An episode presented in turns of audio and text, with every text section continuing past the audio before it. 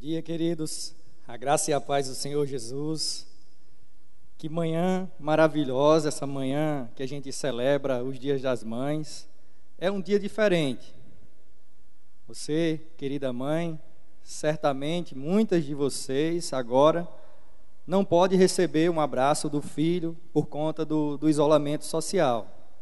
Mas eu digo a você, minha querida irmã, você é muito amada e eu sei que todos os dias devem ser o Dia das Mães. Mas em especial também aqui, eu queria expressar, junto com, com os meus irmãos, e deixar aqui um feliz Dia das Mães para você, para todas as mães da Igreja do Nazareno, da Igreja do Nazareno Mossoró, local, um feliz Dia das Mães. É, queridos, eu queria convidá-los a abrir a palavra de Deus no livro de Ruth. Livro de Ruth.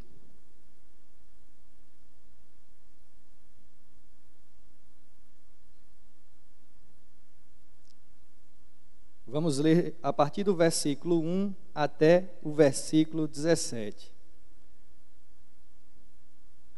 Enquanto os queridos vão abrindo a palavra, alguns já estão vendo aí na tela, né, no visor e outros gostam de folhear, de encontrar aí na sua palavra, na, na sua Bíblia, é, a palavra.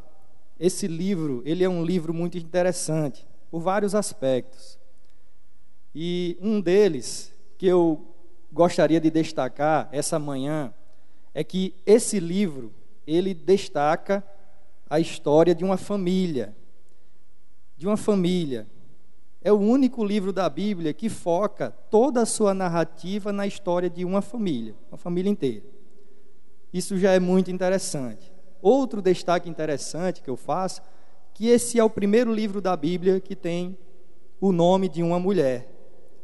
E nesse Dia das Mães eu gostaria de compartilhar esses versículos, do versículo 1 ao versículo 17, que vai tratar sobre essa história.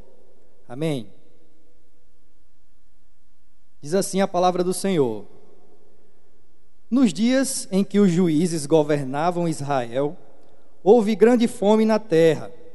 Por isso, um homem deixou seu lar em Belém de Judá e foi morar na terra de Moabe, levando consigo esposas, esposa e dois filhos. O homem se chamava Elimeleque e a esposa Noemi. Os filhos se chamavam Malom e Quilion eram efrateus de Belém, de Judá. Quando chegaram a Moabe, estabeleceram-se ali. Elimeleque morreu e Noemi ficou com dois filhos. Eles se casaram com mulheres moabitas que se chamavam Ruth e Orfa. Cerca de dez anos depois, Malom e Quilion também morreram. Noemi ficou sozinha, sem os dois filhos e sem o marido. Noemi soube em Moabe que o Senhor havia abençoado seu povo, dando-lhe boas colheitas. Então Noemi e suas noras se prepararam para deixar Moabe. Ela partiu com suas noras do lugar onde estava morando e seguiram para a terra de Judá. A certa altura, porém, Noemi disse às noras: Voltem para a casa de suas mães, que o Senhor as recompense pelo amor que demonstraram por seus maridos e por mim que o Senhor os abençoe com a segurança de um novo casamento. Então deu-lhes um beijo de despedida e as três começaram a chorar em alta voz. Não, disseram elas, queremos ir com você para o seu povo. Noemi, porém, respondeu: Voltem, minha, minhas filhas, porque vocês viriam comigo. Acaso eu ainda poderia dar à luz outros filhos que cresceriam e se tornariam seus maridos? Não, minhas filhas, voltem, pois sou velha demais para me casar outra vez. E mesmo que fosse possível eu me casar esta noite e ter filhos, o que aconteceria então? Vocês esperariam que eles crescessem, deixando assim de se casarem com outro homem? Claro que não, minhas filhas. Esta situação é muito mais amarga para mim do que para vocês, pois o próprio Senhor está contra mim. Então choraram juntas mais uma vez. Orfa se despediu de sua sogra com um beijo, Mas Ruth se apegou firmemente a Noemi. Olhe, sua concunhada voltou para o, para o povo e para os deuses dela, disse Noemi a Ruth. Você deveria fazer o mesmo. Ruth respondeu: Não insista comigo para deixá-la e voltar. Aonde você for, irei. Onde você viver, lá viverei. Seu povo será meu povo, seu Deus será meu Deus. Onde você morrer, ali morrerei e serei sepultada. Que o Senhor me castigue severamente, se eu permitir que qualquer coisa, a não ser a morte, nos separe. Amém, queridos? Vamos orar mais uma vez. Senhor nosso Deus, muito obrigado, Senhor, por esse tempo. Muito obrigado, Deus, pela, por esse tempo de adoração, de louvor. Deus, que tempo bom. Querido Deus, mas agora nós queremos refletir na tua palavra. Queremos, Deus, extrair ensinamentos da tua palavra. Nos ensina, meu querido Deus. Essa manhã, fala conosco, fala ao nosso coração. Eis-nos aqui, Senhor, para ouvir a tua voz. Abençoa, Pai querido, todos aqueles que estão nos assistindo, que estão cultuando ao Senhor. E Deus, que o Senhor possa trazer hoje respostas de paz a cada coração em nome do Senhor Jesus. Amém. Queridos, se vocês estiveram aí bem atentos à mensagem que eu acabei de ler, os versículos que eu acabei de ler, é uma história muito interessante. É uma história, queridos, essa história do livro de Ruth é uma história de amor. Não uma história de amor de um marido por sua esposa, não a história de amor de um noivo ou um namorado pela sua namorada. Não, não é esse tipo de história de amor. Mas aqui nós conseguimos perceber uma linda história de amor entre duas amigas, entre uma nora e sua sogra. Veja que interessante. Veja que interessante. Aqui é uma, é uma das mais belas histórias de amor que a Bíblia relata e aqui vai tratar exatamente de um amor entre uma nora e uma sogra. É interessante por quê? Porque na nossa cultura isso dificilmente aconteceria. Né? As pessoas não conseguem enxergar uma amizade, um amor entre uma nora e uma sogra. Por isso a gente vê, por exemplo, muitas piadas a respeito, a respeito de sogra, por exemplo. Né? Então, na nossa cultura, é, é, visto, né? geralmente sogra é visto como algo ruim, e aqui não. Vocês prestaram atenção aqui na história? O que a gente viu aqui no relato da palavra de Deus? Uma família inteira estava em Belém. E Belém significa casa do pão. Preste atenção que os nomes principalmente aqui no livro de Ruth, e os seus significados, eles são muito importantes para compreender a história e aquilo que a palavra está querendo dizer. Então, Belém significa casa do pão. E ali a Bíblia vai dizer que houve uma grande fome, uma grande fome naquele lugar, ao ponto de que a família, essa família resolveu sair desse lugar por um tempo e fugir daquele momento de crise que toda aquela nação estava passando. Então eles saíram e foram para as terras de Moabe. E chegando lá na terra de Moabe, a palavra de Deus vai nos dizer que Elimeleque, né, ele faleceu e deixou Noemi viúva. Noemi significa feliz. Gravem essas palavras. Noemi significa feliz. Ainda após a morte de Elimeleque, a Bíblia vai dizer que Noemi permaneceu com seus filhos ali mais dez anos. E eles se casaram, né, com duas, com a mulher que chamava Orfa e outra que chamava Ruth. E aí a gente tem né, uma história interessante. E ainda falando dos nomes, dos seus significados para vocês, é, a Bíblia vai, vai dizer que os nomes dos dois filhos era Malom e Quilion. Malom significa adoentado e Quilion significa definhamento. Então, o nome para o povo judeu, vocês sabem disso, tinha muita importância. Né? Então, eles colocavam o nome de acordo com o significado, que, que aquele nome tinha. E eu não sei porque esses pais colocaram o nome dos seus filhos de adoentado e de definhamento. É provável que eles eram pessoas, né, eram homens doentes, que já nasceram com alguma enfermidade, com problema de saúde e tinham algumas dificuldades.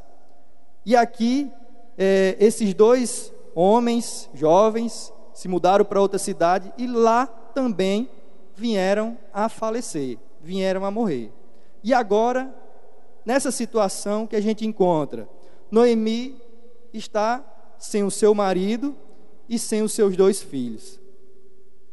Se não já não fosse tão trágico, queridos, isso que aconteceu com essa mãe, com essa senhora, de perder o seu marido e seus dois filhos, que já é algo de cortar o coração, e ainda é, acrescentado a isso, né, no, no, na cultura judaica da época, ela, como viúva, né, ela teria uma série de sofrimentos.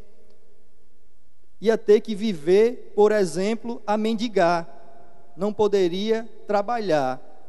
E isso é, traria uma grande dificuldade para a vida dessa mulher também. Por isso que a gente vê aqui na história da palavra de Deus, depois é, ela falando de toda a sua mazela, de toda a sua dificuldade que ela vinha passando. E, e eu queria tratar alguns pontos com os irmãos aqui, é, algumas lições que a gente pode tirar dessa história, contextualizar um pouco mais, para que a gente possa hoje né, crescer, se alimentar da palavra de Deus. E uma das coisas interessantes que a gente vê aqui que a fome, nessa época aqui, que estava assolando o povo de Deus em Belém, na época dos juízes, era uma fome que foi dada por Deus. Porque na época dos juízes era muito comum, a, a, a nação era, era muito inconstante. Ora ela estava buscando a Deus, ora ela estava se distanciando de Deus. Então Deus disciplinava aquela nação. Então fazia parte da disciplina de Deus a fome na época do juízo, essa fome específica. E essa família resolveu sair do projeto, do propósito que Deus ele tinha para ela e resolveu se mudar para um outro lugar, como a gente já comentou aqui. Foi buscar. Agora, imagine comigo, meus queridos irmãos, essa família se mudando para outro lugar, e essa família estava é, passando por um momento de crise. E eu acredito que quando você vai mudar para um outro lugar, para uma outra cidade, uma outra nação, você vai cheio de expectativas no coração. Você vai esperando, ah, vou sair daqui que está ruim e vou para um lugar onde eu, vai ser melhor, onde eu vou prosperar, onde tudo vai, ser, vai acontecer é, de bom comigo. Eu não quero ficar aqui nesse lugar porque esse lugar só tem me trazido mazelas, coisas ruins. Eu não gosto de permanecer aqui, eu não quero passar por isso. Eu não preciso passar por isso. E aí eles se mudaram, fugiram do projeto, do propósito de, que Deus ele tinha para aquela família, ainda que fosse é, de disciplina, de correção, porque a palavra de Deus vai nos dizer que Deus ele disciplina aquele quem ama e foram viver distantes do, do projeto de Deus. E talvez toda a expectativa que aquela mulher tinha daquele novo lugar, né, tudo caiu por terra. Perdeu tudo. Tudo que ela tinha. E, e o primeiro ponto, a primeira lição que eu tiro dessa história que a gente acabou de ler, é que há consequências nas nossas escolhas. A Bíblia vai dizer em Gálatas, capítulo 6, versículo 7. Não se deixem enganar, de Deus não se zomba, pois o que o homem semear, isso também colherá. Vou ler mais uma vez, queridos. Não se deixem enganar, de Deus não se zomba, pois o que o homem semear, isso também colherá. Então, uma das primeiras coisas que a gente tira aqui de lição na palavra de Deus é muito cuidado com as suas escolhas. Muito cuidado com aquilo que você tem decidido fazer. As nossas escolhas, elas têm consequências. Se a gente escolhe coisas boas, a gente colhe coisas boas. Se a gente escolhe ou planta coisas ruins, a colheita será ruim. Não tem como a gente plantar uma semente de feijão e colher melancia. Quem planta feijão, colhe feijão, quem planta melancia, colhe melancia. O que você tem plantado? Quais são as escolhas que você tem feito?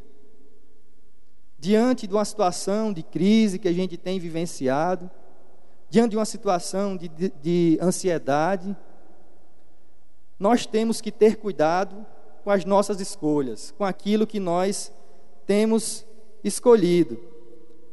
Queria convidá-los, os irmãos, para abrir a palavra de Deus no livro de Hebreus, capítulo 12, versículo 5.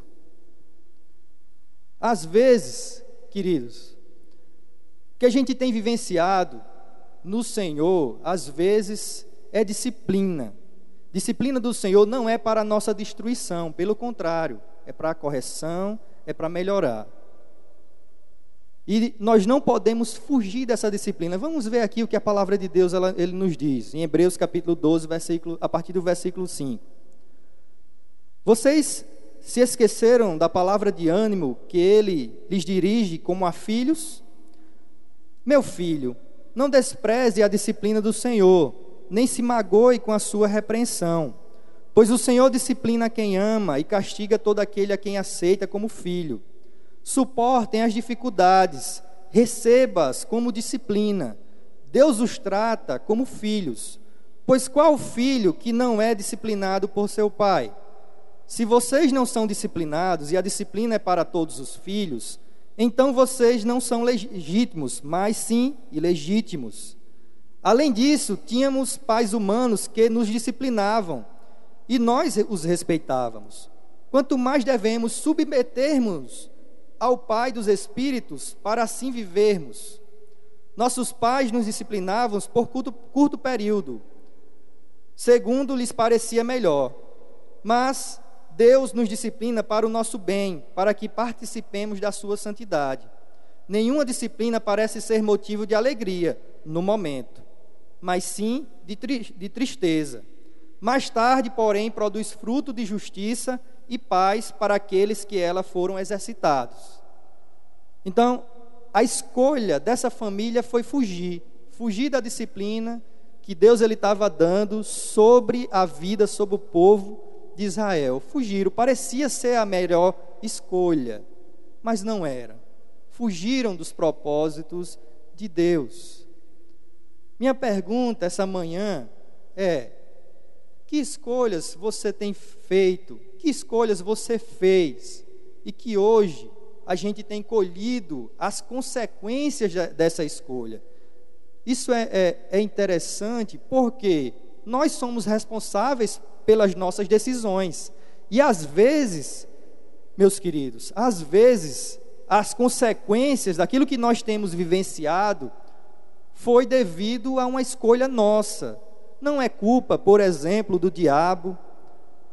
Não é culpa aqui, como Noemi colocou, de Deus, mas é fruto de uma escolha que a gente tomou.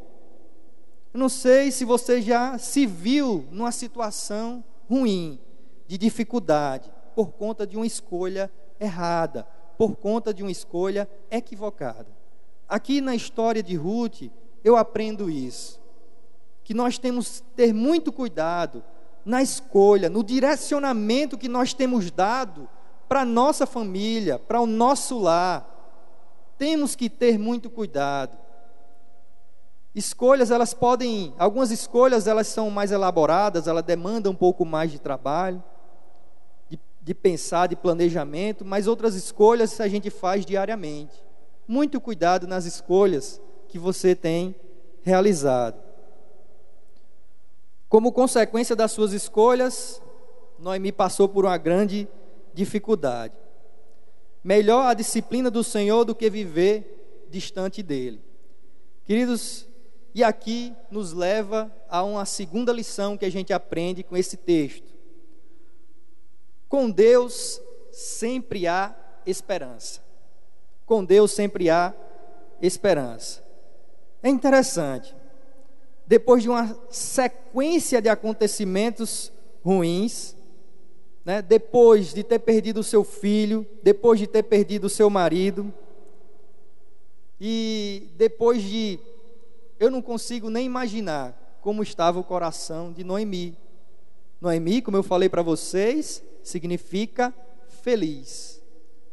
Mas depois dessa dificuldade, dessa crise que essa mulher passa, ela pede para que chama, para que a chamem de Mara, que significa amarga.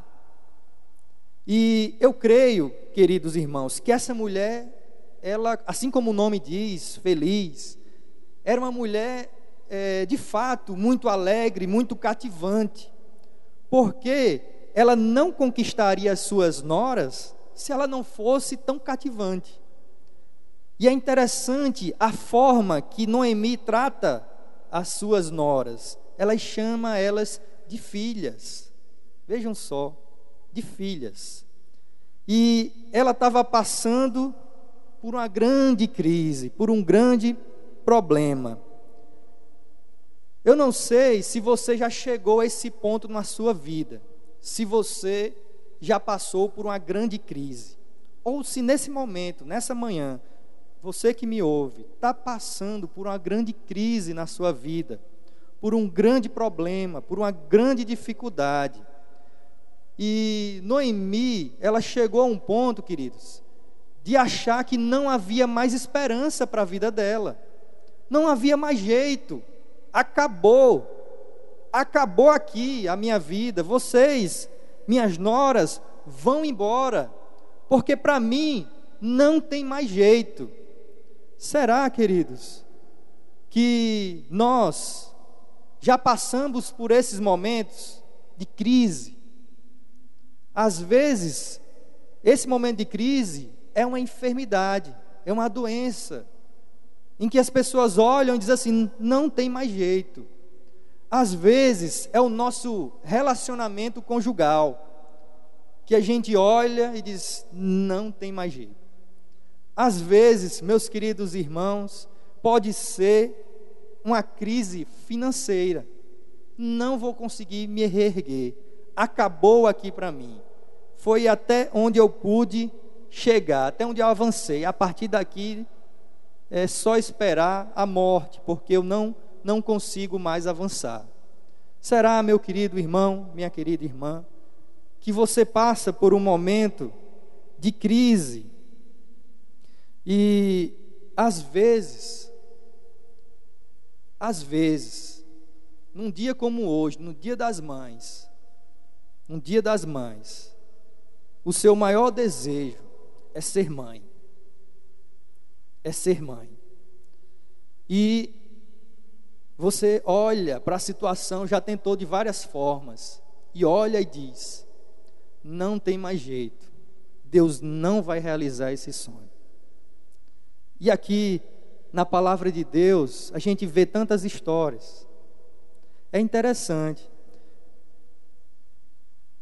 A palavra de Deus vai nos ensinar que Abraão e Sara, quando Sara ouviu da parte de Deus que ela teria um filho, ela riu e duvidou, porque ela já era velha. E sabe qual foi a resposta de Deus para aquela mulher naquele momento? Foi que Existe uma, alguma coisa demasiadamente impossível para Deus? Eu queria pedir permissão aos queridos que aí nos assistem para falar um breve testemunho, um breve testemunho.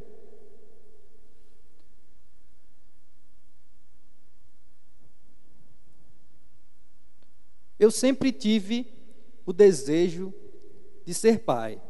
Para os queridos irmãos terem uma ideia, eu já, eu já orava pelos meus filhos antes mesmo, antes mesmo de falar em filhos com Gisele. No noivado, sem nem ter ainda conversado sobre filhos, eu já orava pelos meus filhos.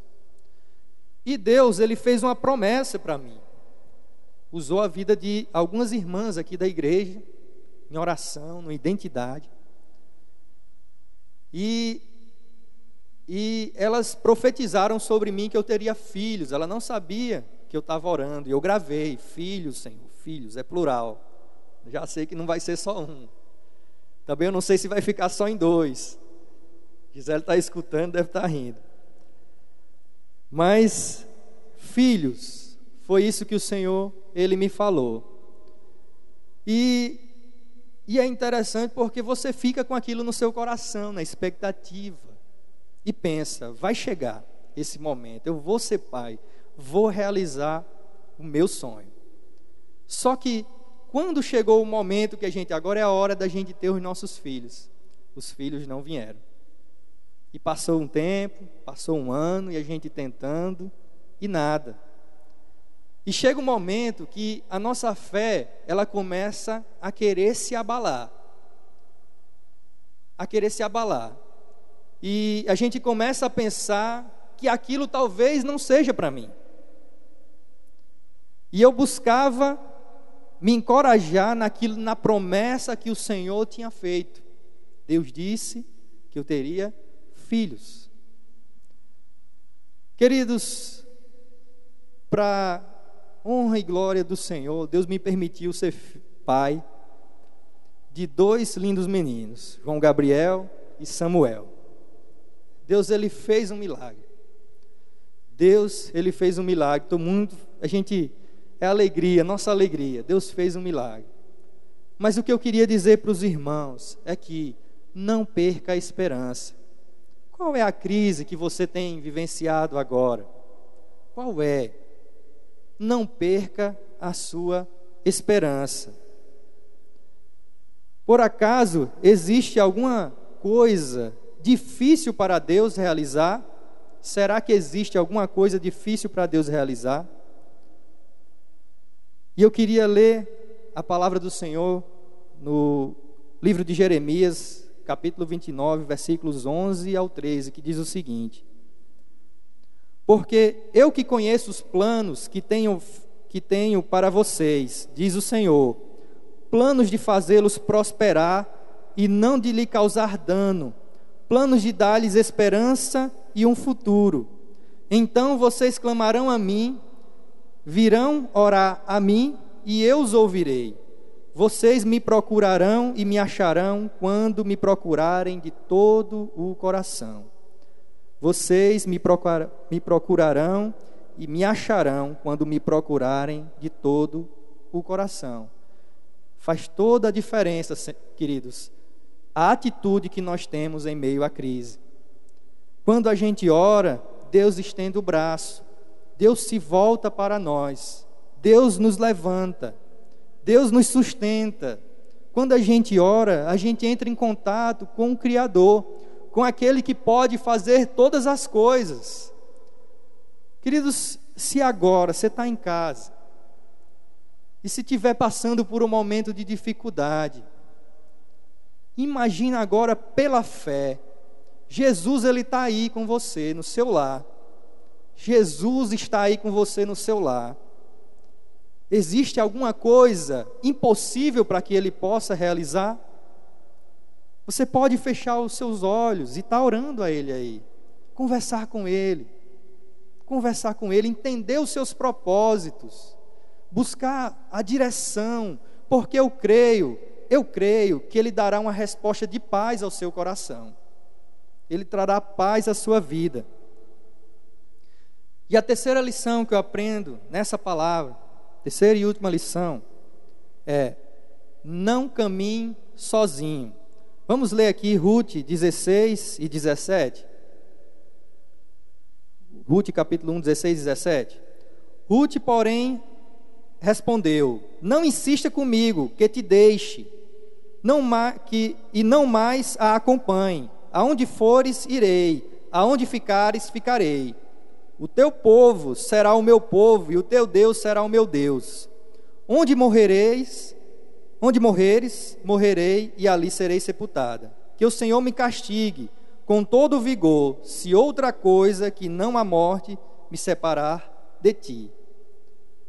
Queridos, Noemi insistiu por quatro vezes para que é, Ruth fosse embora, para que Ruth deixasse ela. Mas Ruth não poderia deixar a sua amiga no momento de crise. Veja como é importante a gente investir na vida de outras pessoas.